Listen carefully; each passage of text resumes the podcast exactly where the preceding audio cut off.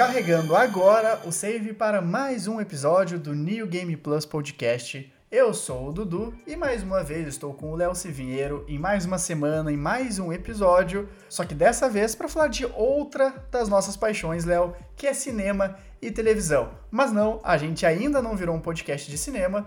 Vamos aqui conversar um pouco sobre essa relação conturbada, digamos assim, que games e cinema nutriram nos últimos anos. E aí, Dudu, beleza? E hoje a gente tem uma novidade, né, que é o lançamento do nosso perfil no Instagram, mas como prediz o João Kleber, a gente vai segurar a audiência e a gente vai falar mais no final do podcast.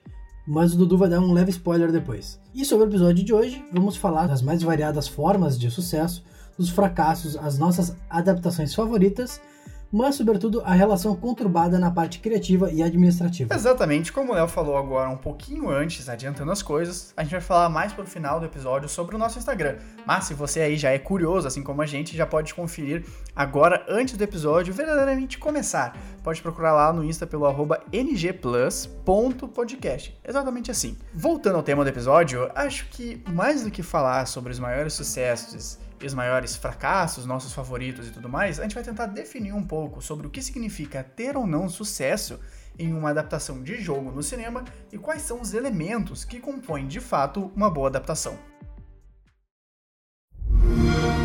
Carregamento concluído. E a partir de agora você continua o New Game Plus.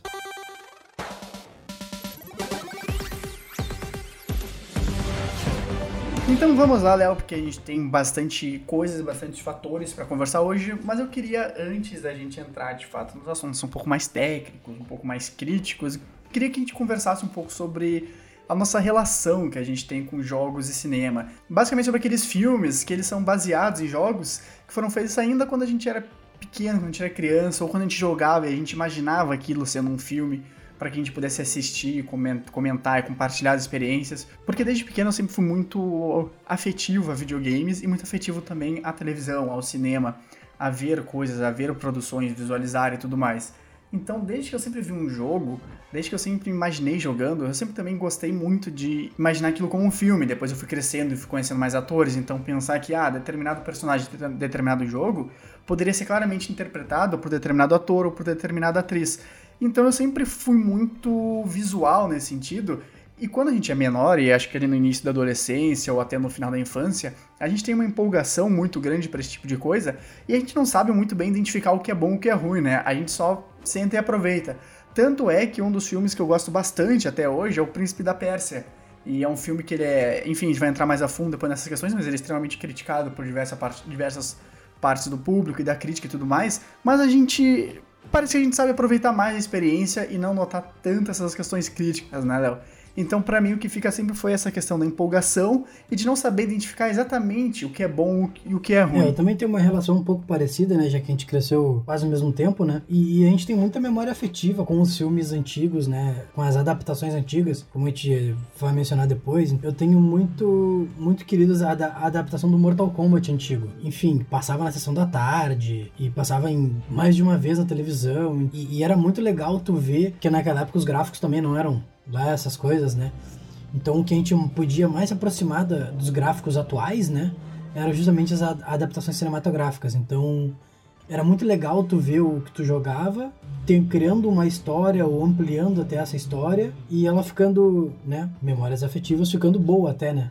Eu acho que tu tocou num assunto muito importante que eu não tinha parado para me tocar até tu falar, porque hoje os jogos eles tentam replicar uma, uma qualidade técnica, uma qualidade gráfica que simula de fato a realidade. Então a gente vê jogos, por exemplo, como The Last of Us, jogos como, por exemplo, Ghost of Tsushima, que são jogos que tentam cada vez mais se espelhar na realidade e alcançar níveis absurdos de realismo gráfico. Até aplicando uh, questões cinematográficas mesmo, né? Cortes de câmera, efeitos, uh, direções de arte impecáveis. Exato, né? exato. O jogo, então, o jogo cada vez mais ele foi se aproximando pro cinema e essa carência e essa necessidade de ver o realismo no, nos jogos foi cada vez mais diminuindo, porque hoje, se for jogar determinado jogo, é praticamente como se fosse uma série. Uma série televisiva, em função do tempo, em, em função da, da, da, grande quantidade de horas que é necessário para consumir tudo que o jogo proporciona, então se assemelha muito a séries. E os jogos foram cada vez mais se evoluindo nesse ponto. A gente até falou no nosso primeiro episódio, o episódio do The Game Awards, áreas dos jogos que estavam cada vez mais sendo cobradas e cada vez entrando mais na crítica se era bem receptiva ou não essa questão de trazer esses elementos de boa narrativa e de cinema. Porque antigamente, em determinados jogos, nem a narrativa era realmente muito importante. O que a gente gostava mesmo era da ação, era da aventura que estava ali em volta. Então, quando tinha uma realização para o cinema, dentro do nosso imaginário, a gente ficava imaginando muitas possibilidades de histórias e de um realismo para aquele e, jogo. E até porque, né, antigamente, por toda a dificuldade que era programar para cartuchos ou para CDs, sabe, que tinha que, sei lá, 800 mega num CD ou num cartucho que era muito menos, sabe?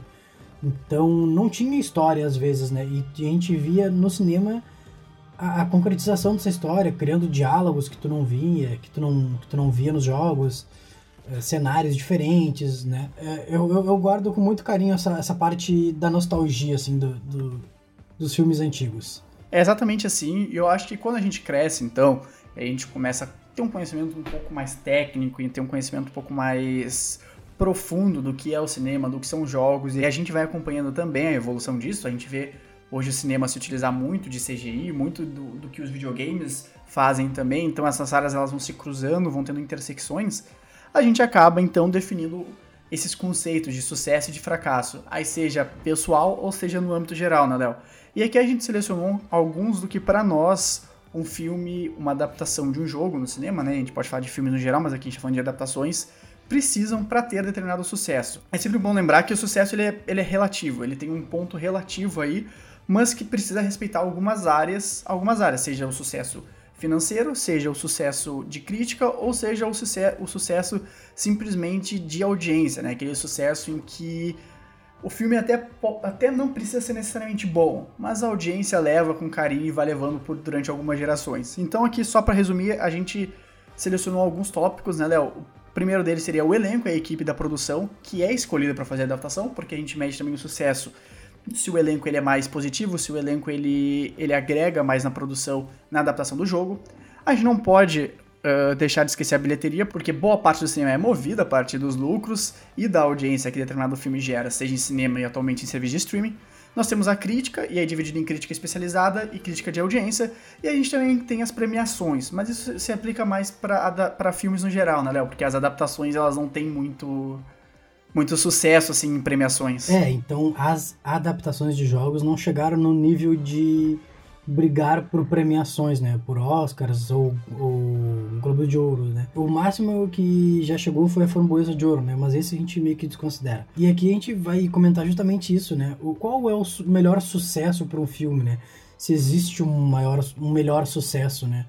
Porque um filme ele pode ter um elenco desconhecido, pode ter uma crítica especializada ser muito ruim, né? Mas ele pode ter uma audiência e uma bilheteria muito boa. E isso configuraria o filme como um sucesso pelo âmbito uh, administrativo e financeiro.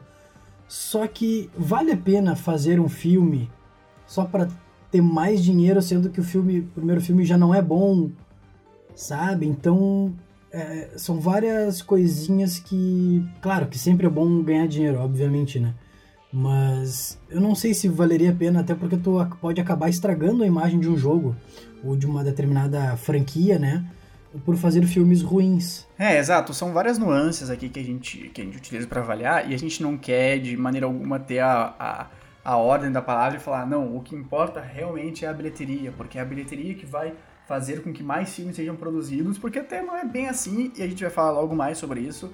Ou a gente também não quer falar que não, o que importa é o que o público pensa e se o público gostou é um bom filme. Não, o que importa é que tenha uma boa aprovação no Rotten Tomato de críticos e aí sim é determinado o sucesso de um filme. O que não é necessariamente verdade, porque a gente vê vários filmes que são muito bem avaliados, inclusive, mas o filme que até pouco tempo atrás tinha 100% de aprovação no Rotten Tomato era o Ursinho Paddington 2, que perdeu até recentemente. Mas então, tem várias nuances que a gente tem que falar sobre cinemas e adaptação de jogos, que é o tema do nosso episódio, para mim, assim, quando a gente, a gente fala de cinema e jogos, a gente precisa sempre lembrar qual é o material original. A gente tem que sempre se lembrar qual é o material base. E a partir desse material base, a gente vai poder descobrir, a gente vai poder chegar a algumas conclusões do que é sucesso e por que, que alguns jogos não fazem sucesso quando são produzidos filmes sobre eles, né? E um dos jogos que a gente pode falar isso, no caso da no caso mais específico da bilheteria, é o próprio filme do Warcraft, né? Que ele custou 160 milhões de dólares e arrecadou 439 milhões no mundo inteiro, ou seja, ponto de vista financeiro ele deu lucro. Apesar da crítica especializada não ter gostado, com uma aprovação de 28%, e a crítica e o público ter gostado do filme, né, uh, não foi o suficiente para ele ganhar uma sequência. Né, sendo que ele era um misto de, de live action com, com CGI, né, com computação gráfica, e isso para o estúdio é muito custoso. E para eles não valeria a pena gastar 160 milhões para simplesmente dobrar o dinheiro, sendo que eles estavam com uma expectativa de que o filme fosse muito melhor. O filme, o filme era para ser disparado maior bilheteria de, de adaptação de jogo e ele não foi, sabe? Tanto que ele só arrecadou 50 milhões nos Estados Unidos.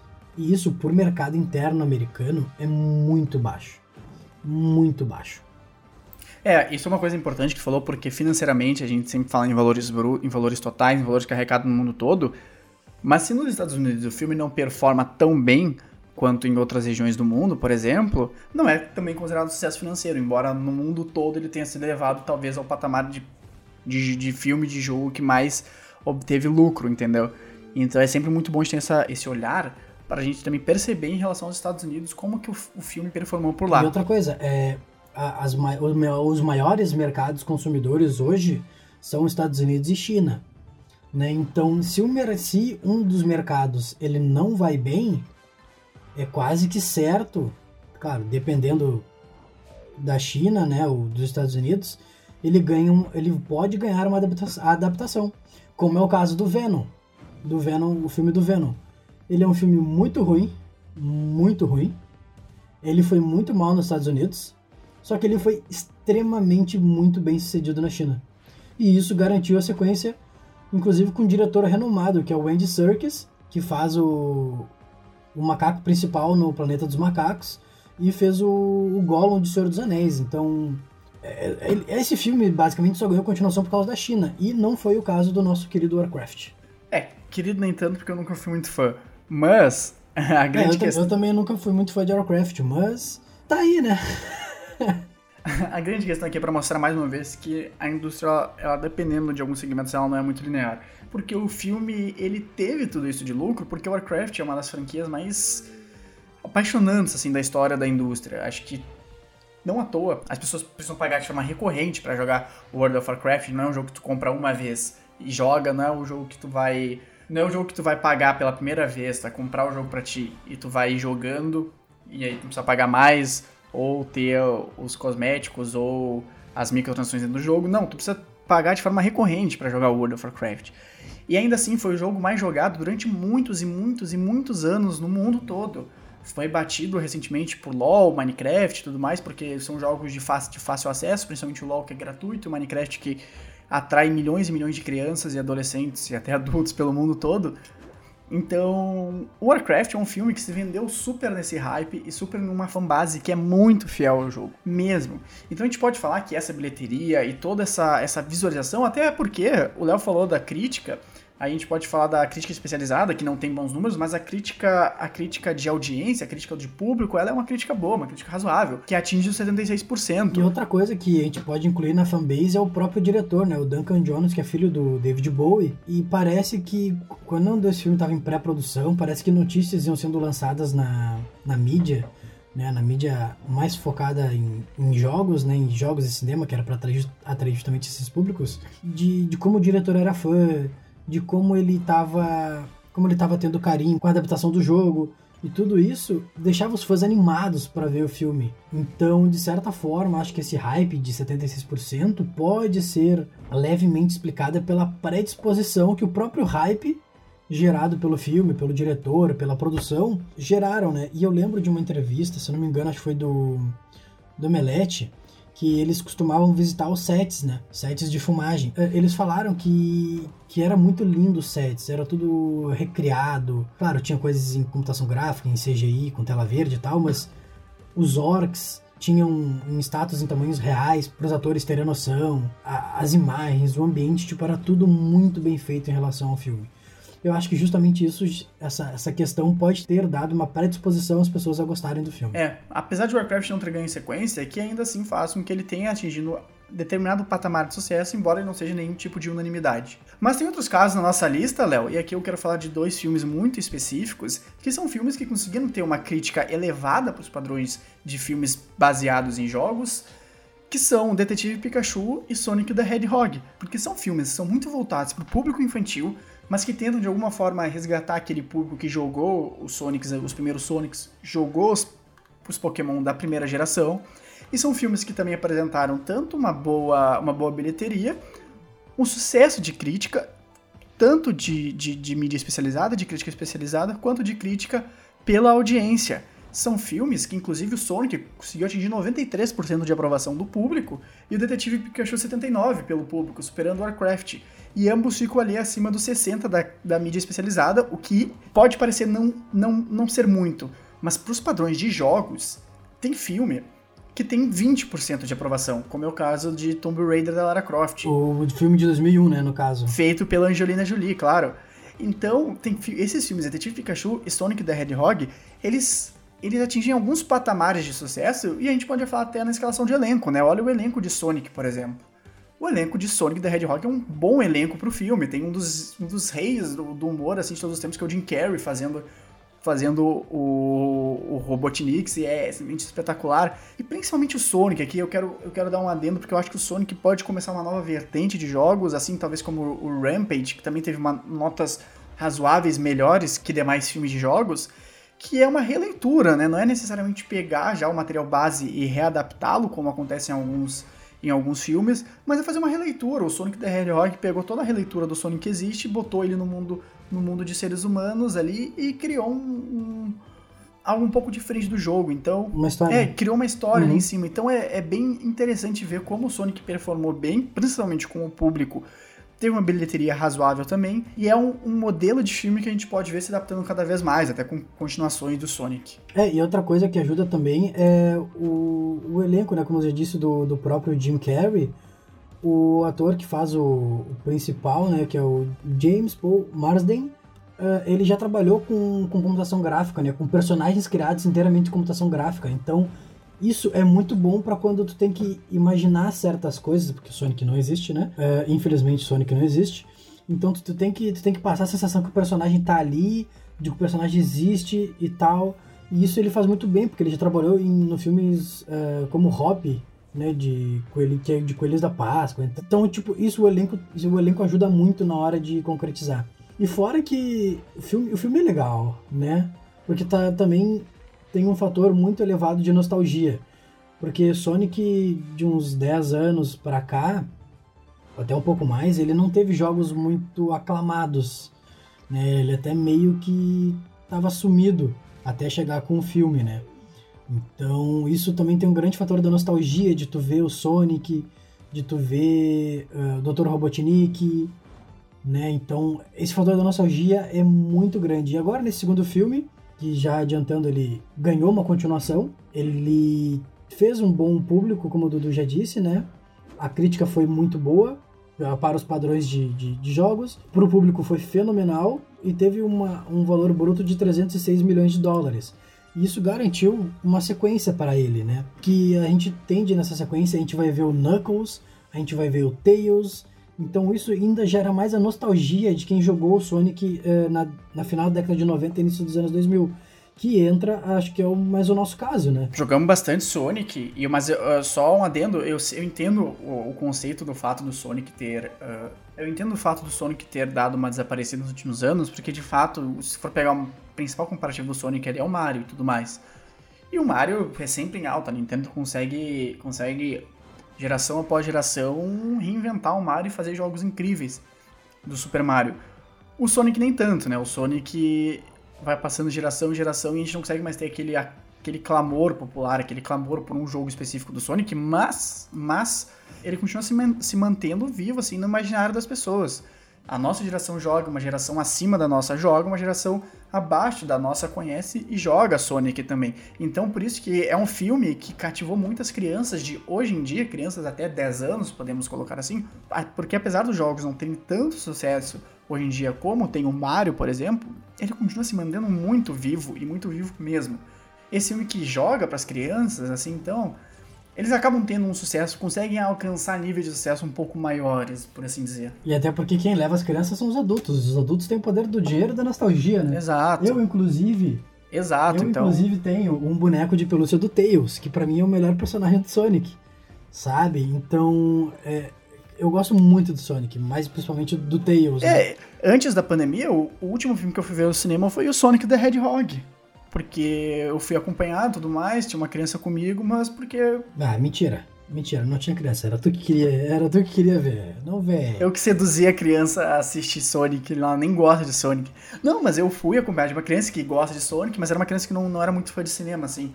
Tinha, por ser criança e tal, sala muito escura, barulho muito, muito, muito elevado. Mas foi ver Sonic e eu fui junto, óbvio, pela companhia, mas também porque fui criado jogando Sonic, fui criado assistindo os desenhos do Sonic. Então uma live action do Sonic era, sei lá, tudo que o, o Victor de, de 8, 7 anos queria poder assistir. Então uma experiência sempre muito boa, sabe? E do outro filme que tu falou, né, que foi o Detetive Pikachu, por ter o nome Pikachu, ele já levanta ah, baseado no jogo do Pokémon e tal. E não é bem assim, né? Ele foi baseado num jogo do Pokémon, mas justamente no um jogo homônimo que é Detetive Pikachu, que nós aqui do Ocidente nós não conhecemos tanto, né? Ele é mais no Oriente, né, né que que existe esse jogo e ele foi lançado em 2019 e ele hoje detém a gente desconsidera o Warcraft porque o Warcraft não tem sequência, né? Não vai ter não vai ter a sequência.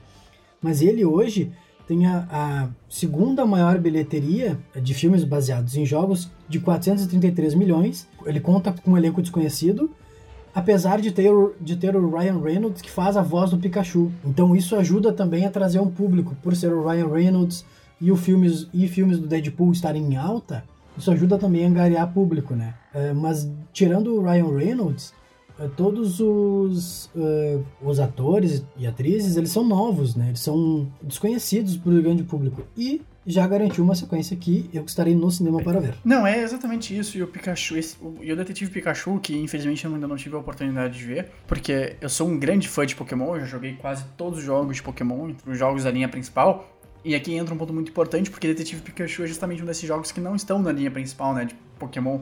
O que para nós aqui no ocidente acaba chegando muito mais, tem muito mais volume de informação também. Mas é um jogo que se enquadra, assim, ó, em quase tudo que o Sonic the Hedgehog também se enquadra. São filmes assim da mesma geração dessas live action de jogos muito antigos que fazem sucesso há tanto tempo e que o público vem crescendo e acompanhando a evolução dessas franquias até chegar nos, nos jogos mais recentes, também como é o caso, por exemplo, de Detetive Pikachu e alguns outros jogos de Pokémon que vão evoluindo ao longo do tempo. Então mexe com esse imaginário também. E a crítica, a crítica especializada é a maior crítica que a gente tem de um filme de, baseado em jogo, que a gente tem pelo menos aqui na nossa lista, que a gente selecionou alguns nomes pra, pra, pra gente conversar sobre, que é 68%, a gente utiliza o Rotten Tomato como esse compilador de críticas. Então é um, é um, jogo, é um filme que obteve alguns sucessos, sucesso financeiro, sucesso de público, sucesso de crítica, e que vai ganhar uma sequência. Então a gente já vê algumas diferenças em relação ao Warcraft, que teve uma- um bom sucesso financeiro, mas teve uma crítica extremamente baixa, extremamente negativa. Mas Léo, antes da gente acho que partir para algum, algum, algum- alguns outros debates, a gente tem que falar de uma franquia que eu acho que talvez seja a franquia de filmes mais estabelecida, não em termos de sucesso, mas de se estabelecer com continuações e com história e tudo mais. Não que eu goste, mas eu assisti quase todos os filmes e é o Resident Evil. Acho que porque Meu, tu não podia ficar sem falar de Resident Evil, né? Sabia que tu ia falar de Resident Evil. porque o Resident Evil a gente acompanha já há muitos anos. Apesar de ser uma bomba. Muita gente é fã de Resident Evil, dos primeiros que foram feitos ali no, no final dos anos 90. Mexe e mexe muito. E quando tem uma adaptação de, de Resident Evil pro cinema, pelo menos quando eu fui crescendo e, e fui acompanhando os novos que foram lançados, eu acho que eu comecei a pegar a partir do 4, já bem pro final da franquia. Bem pro final da franquia. Eu não vi o último filme porque eu acho a franquia tão ruim que eu, eu me dei o jeito de não querer ver o 5. E é uma franquia que também desperta essa questão da nostalgia e da vontade de querer assistir um filme baseado em Resident Evil, mas que é quase unânime que é uma franquia muito desperdiçada, até mesmo porque tem bons atores também. Uma excelente atriz que faz a, a protagonista. E é um filme que, assim, é, com- é uma franquia de filmes que é completamente esquecível também, né, Léo? É sem sucesso algum e se eu falo sem pudor, porque a gente vai entrar mais a fundo nesses fatores que a gente acredita que dificultam as adaptações, mas Resident Evil pega tudo que existe, o- os filmes de Resident Evil pegam tudo que existe no, no jo- nos- jogos e simplesmente ignoram e criam uma nova história e botam zumbis só pra falar, só pra usar a marca Resident Evil só pra chamar público. Olha, fizemos um filme de Resident Evil e que na verdade pouco tem verdadeiramente de Resident Evil, né? É, e falando mais especificamente desse filme, né, a Mila Jovovich, ela pode ser uma boa atriz, mas ela é muito azarada. Ela é muito azarada, porque além do, dos filmes de Resident Evil serem ruins, sem exceção, todos serem ruins, ela também fez o filme do Monster Hunter World, que, pasmem, também é uma bomba. Também é ruim. Então, ela, ela deu muito azar, apesar de Resident Evil ter seis filmes. Ela, junto com o marido dela também, que é produtor e diretor de alguns, ela conseguiu fracassar em todos os filmes. Ela com a produção, com quem teve ideia do roteiro, todo mundo. Ali no caso todos têm culpa. Então ela, ela a Mila Jovovich é muito azarada, muito mesmo. Olha, ganhou dinheiro, ganhou dinheiro, mas ela é muito azarada e fica e querendo ou não, ela fica marcada pelas péssimas adaptações, né? Ela fica marcada. Agora qualquer filme que tenha ela e seja uma adaptação, uh, já todo mundo já tem meio que um pé atrás, né? Justamente pelas adaptações que ela fez serem ruins. É, mas a gente tem também que considerar que, por mais que a gente considere as adaptações de Resident Evil ruins, dois deles estão nesse top 9. Não, eu não considero ruim. Eu não considero ruim, eu considero uma bosta. Desculpa. Eu considero uma bosta. Por mais que a gente considere tão ruim dessa forma, tão ruim dessa forma, dois deles estão ali nos, nos exemplos, né, de filmes que mais lucraram, mais obtiveram lucro de adaptação de jogos. Então é uma coisa também para se observar, porque, porque apesar, de, apesar dos filmes eles terem uma, uma crítica muito ruim, mas muito ruim mesmo, principalmente de crítica especializada, o público até passou um pano ali, não atingiu 50%, mas o público passou um pano. E o quinto filme consegue ter uma das menores, uma das menores avaliações com só 21% de crítica especializada a gente percebe então que o público comprou um pouco essa ideia, né, de ir ao cinema assistir o final dessa franquia, assistir o capítulo final, como eles chamaram o último filme. Então, apesar, apesar de tudo, foi uma franquia que conseguiu se estabelecer assim na indústria do cinema com adaptações de jogos e tudo mais. Então, passando um pouco essa questão do, do que é, do que não é sucesso, essa questão de bilheteria, essa questão de audiência e crítica, acho que a gente precisa estabelecer agora, acho que já partindo para as nossas discussões finais, sobre alguns fatores que dificultam as adaptações. Por que, por que então que nós temos adaptações tão ruins? E olha que a gente nem falou uma lista dos melhores dos piores, porque teoricamente nem existe melhor e pior, né? Existem dois ou três filmes bons e o resto. O resto. Exato, não vou nem citar o filme do Mario aqui, que é um, de um absurdo Nossa, sem precedentes é... aquele filme. É... Eu não consigo imaginar o que se passou na cabeça de uma pessoa. Eu não sei como é que passou na cabeça de uma pessoa fazer aquilo. Aquela atrocidade. E a Nintendo processa várias pessoas que tentam fazer coisas legais com seus consoles, com seus jogos, mas ela permitiu que fizessem essa atrocidade com, com, com uma das maiores marcas de videogames, de jogos. É uma, é uma das maiores marcas. Ela conseguiu Cara, não, não sei o que passava no, na cabeça do japonês que aprovou isso. Não, exatamente. Exa exatamente mesmo. Então, aqui o primeiro, o primeiro ponto que eu quero levantar aqui de fatores que dificultam as adaptações, Léo, é a questão é, os jogos eles são muito imersivos. Para um jogo funcionar legal, ele precisa fazer com que a pessoa, com que o jogador, a jogadora que esteja ali acompanhando, consiga ficar imerso na história e no gameplay, e a gente vê isso sendo um movimento cada vez mais recente da indústria, porque era muito difícil causar imersão com gráficos e com resoluções de, de anos muito anteriores, mas atualmente essa questão da imersão e também hoje em dia da interatividade dos jogos dificulta muito as adaptações. Os jogos hoje eles são cada vez mais imersos, eles cada mais interagem com o jogador, com o jogador poder fazer desde movimentos até decisões morais de história. Então, essa questão de imersão e interatividade que o cinema ainda não nos permite tem, por mais que tenha alguma, alguma outra experiência em relação a isso no cinema, mas que é hoje algo muito proibitivo e que os filmes não têm como replicar na essência, né? Então isso já cria uma primeira barreira, assim, porque quando tu joga, tu praticamente constrói a história junto com o personagem, junto com a narrativa. Mas quando tu assiste um filme, é alguém te contando uma história. E aí já tem a primeira diferença, que é uma diferença bastante gritante. É, e, e a principal diferença é que no cinema tu está vendo tudo de uma, de uma visão de um, de um diretor que já teve também, antes do diretor, também teve dos acionistas do estúdio, do que, que eles acham que vai dar certo. É, é muito complicado, e justamente nos jogos, tu tá construindo, tu pode ir para a direita, tu pode ir para a esquerda, tem uma liberdade, e essa liberdade que é a principal dificuldade, eu acho que da, da adaptação, né? do material base para as telonas. E, e justamente o que eu estava falando agora, a liberdade da criação dos jogos, né? Por exemplo, recentemente a gente teve o God of War Ragnarok anunciado e que tiveram entrevistas que saíram em que os próprios desenvolvedores, ao invés de fazerem três jogos, eles fizeram dois jogos.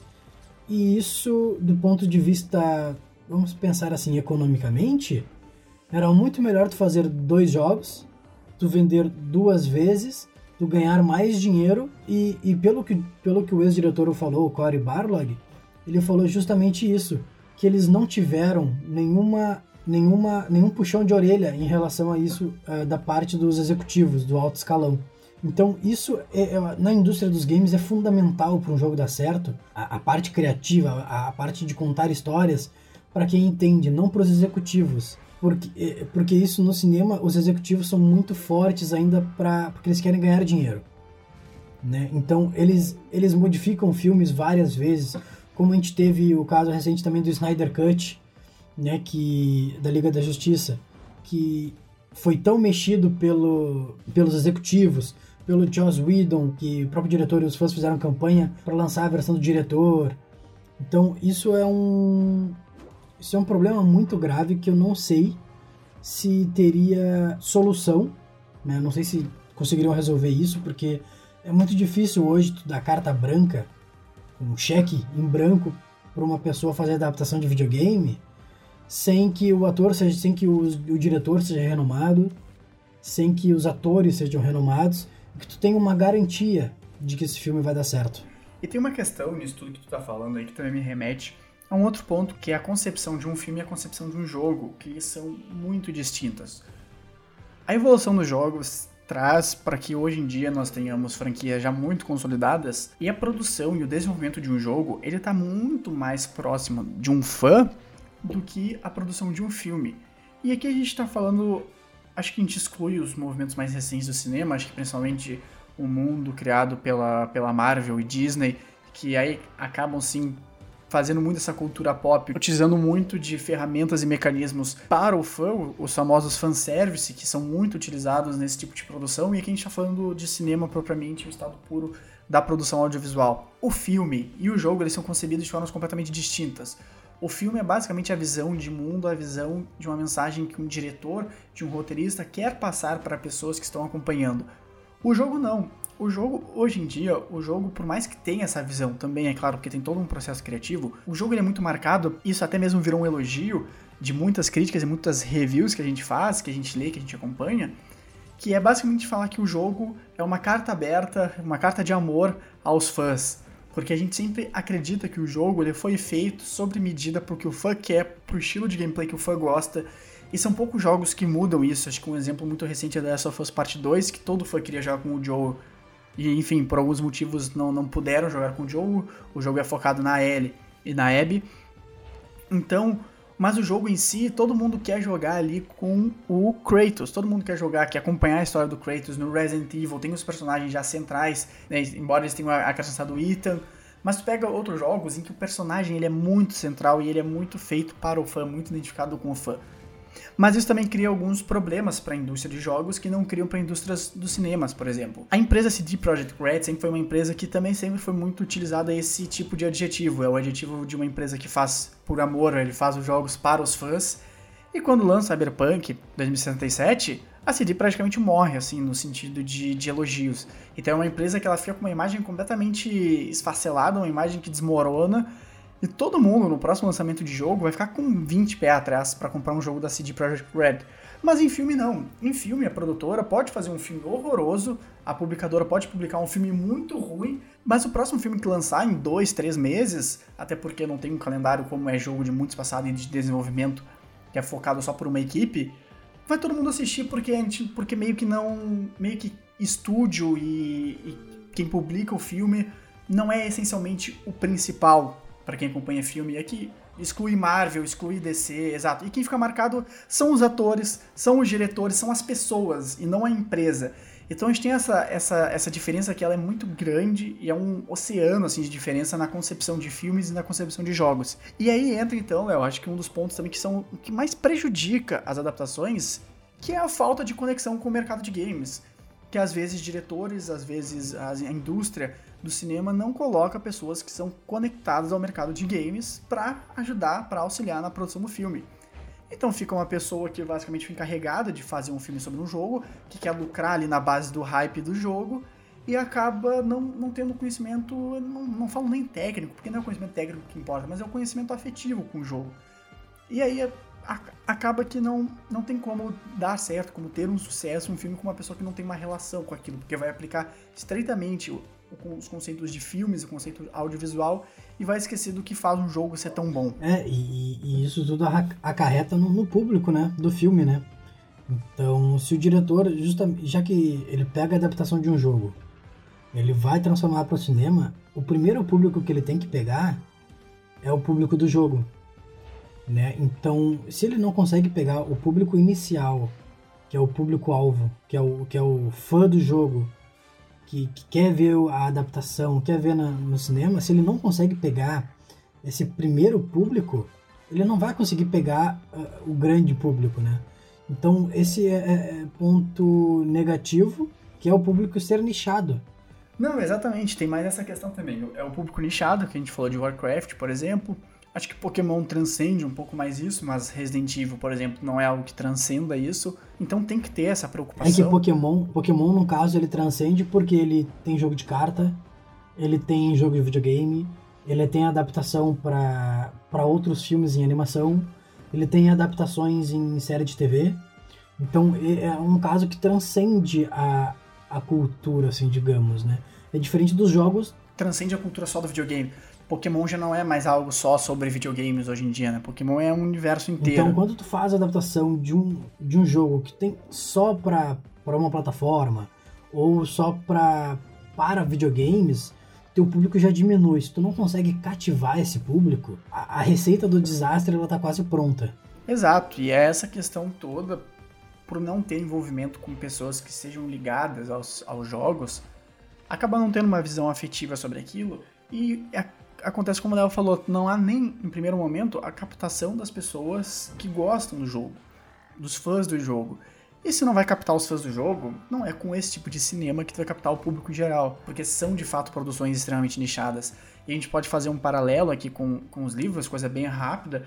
Por que que, por mais que há contestações, sim, falam que os livros são melhores, por que que as adaptações de livros, elas acabam dando tão certo no cinema, né? Por que que por que, que o livro ele funciona muito mais como um tipo de mídia fonte, um tipo de mídia base, que acaba tendo muito mais sucesso.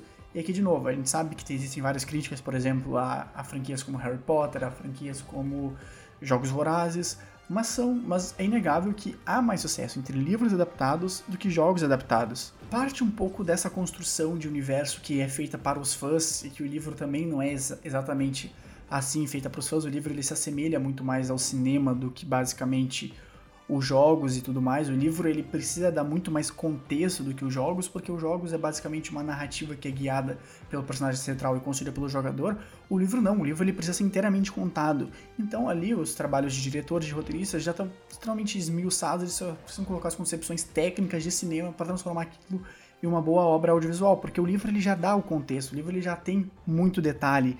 Então acaba facilitando um pouco o processo. É, e outra coisa que acaba facilitando o processo do livro é que o livro tu consegue imaginar como seriam certos objetos, certos mundos, tu consegue imaginar.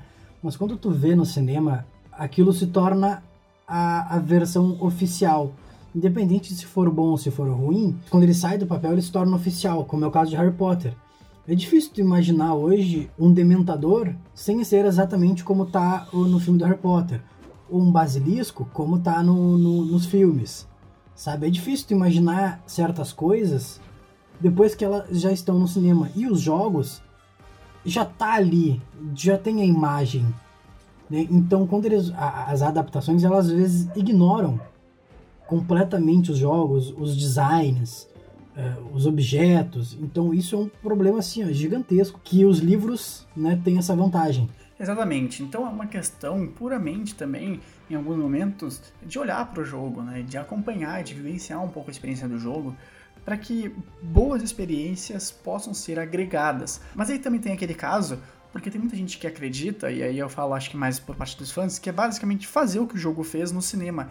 E, Léo, não tem tempo para fazer isso, né? Tu pega um jogo, por exemplo, que tem 60, 40 horas, nem vou pegar, na verdade, um jogo que é tão longo. Podemos pegar um jogo de 10 horas. Ele vai ter que ser traduzido em uma hora e meia, duas horas pro cinema. Duas horas e meia, assim, ó, estourando, estourando. No máximo, é. Exato. Então como é que tu vai. Como é que você vai pegar uma mídia que tem 10 horas, 10 horas de concepção e vai traduzir para duas horas, botando um tempo médio? Como é que tu vai repetir a história? Como é que tu vai utilizar todos os recursos, todas as ferramentas?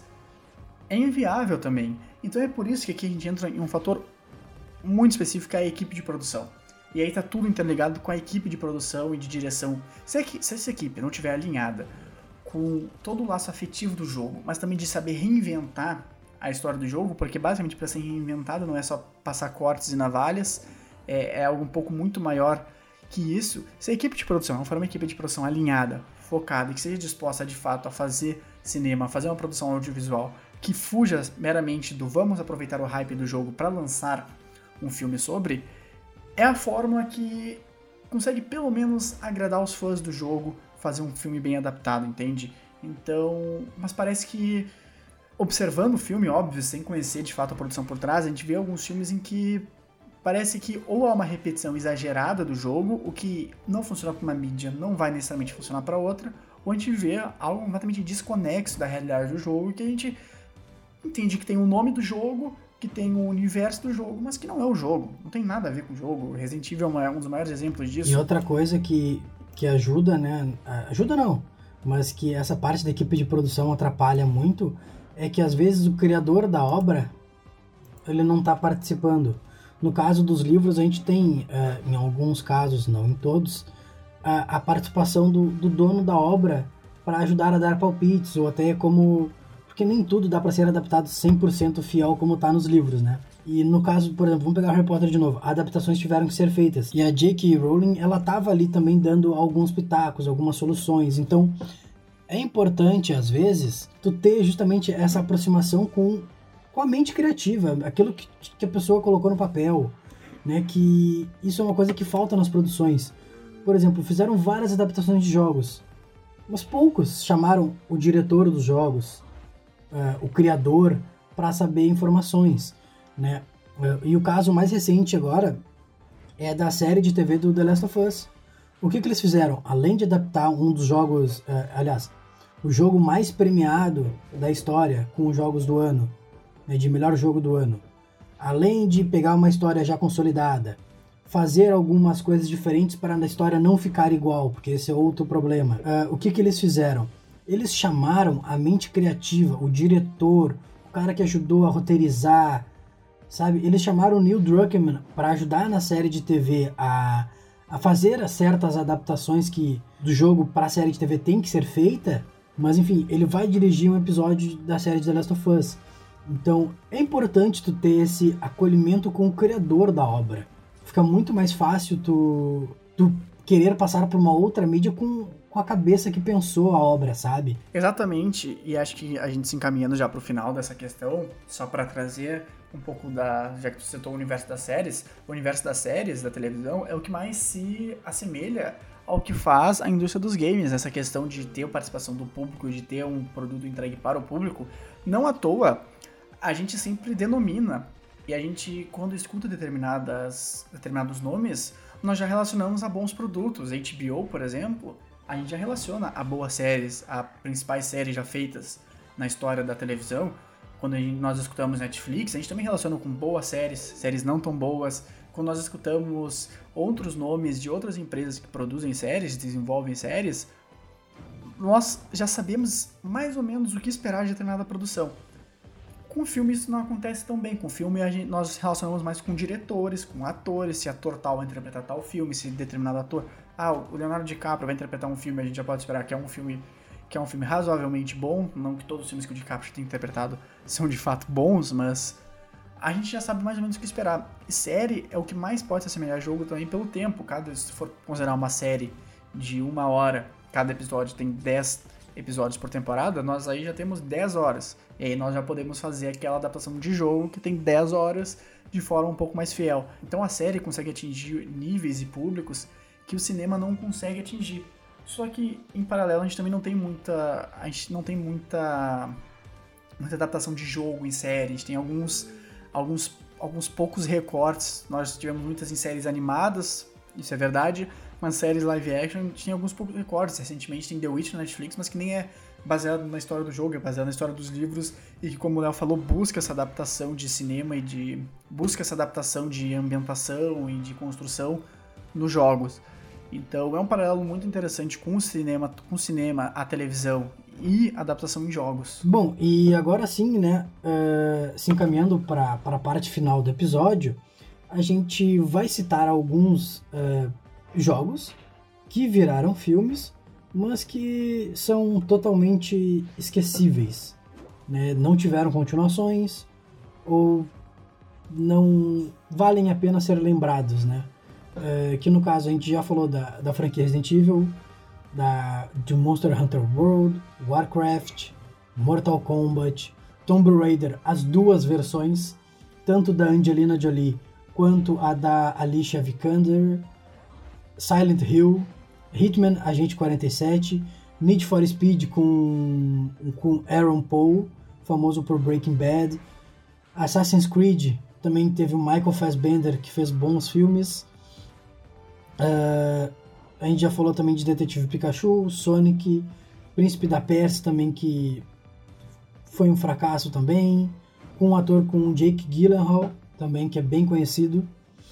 Então, são alguns dos, dos jogos, né? E uh, aquele que, que não deve ser nomeado, né? Que é Super Mario Bros. É uma, uma menção ignominosa. É, assim, ó, é, eu acho que disparado disparado, é o pior filme de, de adaptação. E Mortal Kombat, no caso, inclui as do, os dois filmes antigos da, da década de 90 e o reboot que teve a, esse ano lançado também.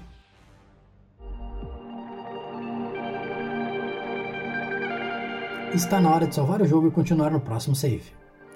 Dessa vez com uma pequena novidade, uma pequena grande novidade, a gente vai pedir para que vocês nos acompanhem nas redes sociais mas dessa vez a gente não vai falar só as nossas redes sociais pessoais, como o Léo antecipou lá no início do longo episódio, a gente finalmente criou uma rede social, um Instagram, para que a gente possa ter uma conexão um pouco diferente com o público, com quem nos acompanha e nos escuta, para podermos trocar informações. Então, no Instagram, que vocês procuram por e@ngplus.podcast, vocês vão ver algumas curiosidades que a gente vai trabalhar com alguns conteúdos voltados à indústria dos games, aquelas informações que costumam sair ou de eventos, ou de vazamentos, ou de anúncios oficiais. A gente vai sempre dar um jeito de publicar para que vocês possam ver por lá também, e conteúdos baseados nos nossos episódios. Então a gente vai ter aí uma variedade de conteúdos para que a gente possa diversificar e também ter uma relação com o público, para que vocês possam mandar sugestões de um canal oficial do podcast, que vocês possam fazer comentários e nos dar feedback, que é sempre muito importante.